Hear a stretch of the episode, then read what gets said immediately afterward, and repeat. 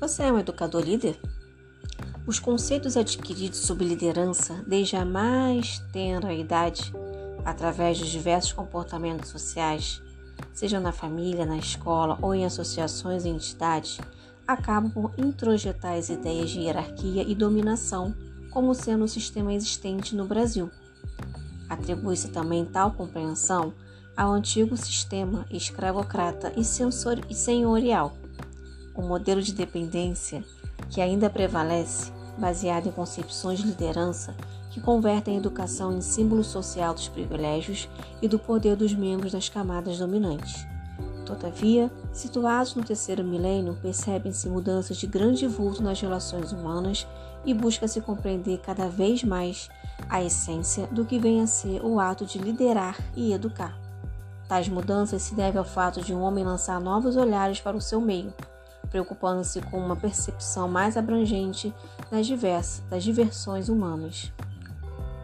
É preciso ampliar a visão de liderança, fazendo com que esta compreensão se estenda às várias esferas sociais, especialmente às organizações pelas quais passamos escola, empresa, igreja e comunidade de bairro. Então, surge um novo paradigma, o do líder-servo, o qual demonstra ser adequado para as novas necessidades de relacionamento humano, que são estreitar a ação entre liderança e educação, extraindo de ambas as mais profundas essências, servir e aprender. Faz-se necessária a compreensão dos fundamentos e das competências, a formação do perfil de liderança servidora para a atuação do educador que pretende aprofundar o seu relacionamento com o educando. Esse modelo de liderança demonstra ser pertinente e de vital importância para a formação de profissionais que objetiva o crescimento e o desenvolvimento de seus seguidores, levando-se em conta a relevância da aprendizagem neste tipo de relacionamento que preza a autonomia.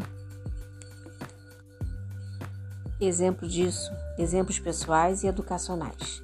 Adotar fundamentos éticos como confiança, transparência e responsabilidade social através de ações colaboradas voltadas às comunidades de convivência aplicar teorias e estratégias de aprendizagem, instituindo a cultura do aprendizado de mão dupla continuamente. O educador líder surge oportunamente. Vivemos um período de adaptações constantes. Percebemos a necessidade de enxergar holisticamente. Contudo, não conseguimos agir em prol desta evolução nas relações humanas e educacionais.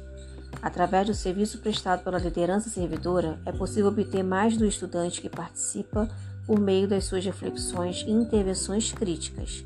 As pessoas descobrem-se com o apoio de uma boa relação educacional, os valores que as motivam a serem criativas, singulares, comunicativas, reflexivas, participativas e aptas a desenvolverem mudanças com a maior autonomia.